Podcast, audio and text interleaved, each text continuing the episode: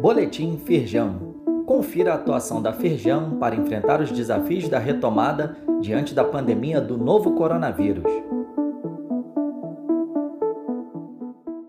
Edição de terça-feira, 23 de fevereiro. Governo Federal amplia rol de atividades industriais autorizadas a trabalhar aos domingos e feriados. A medida da Secretaria Especial de Previdência e Trabalho do Ministério da Economia que entra em vigor em 1 de março, elimina a necessidade de autorização prévia ou de acordos coletivos. Confira a lista completa das novas atividades que passam a ter liberação permanente acessando o link disponível neste boletim.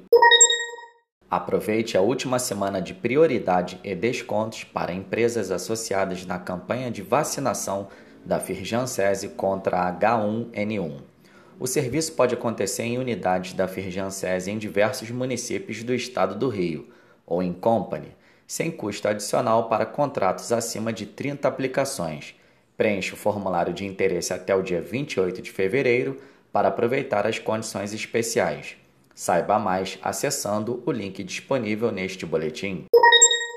BNDES promove a segunda semana Gás para o Desenvolvimento. Um webinar sobre o cenário do mercado de gás natural no Brasil vai ser realizado na quinta-feira, dia 25, às 15 horas. Com a abertura do presidente do BNDES, Gustavo Montesano, o debate também vai contar com a participação do presidente da Firjan, Eduardo Eugênio Gouveia Vieira. Veja a programação completa e assista ao webinar por meio do link disponível neste boletim. Saiba mais sobre essa e outras ações em nosso site www.firjan.com.br e acompanhe o perfil da Firjan nas redes sociais. Boletim Firjan, informação relevante para a indústria fluminense.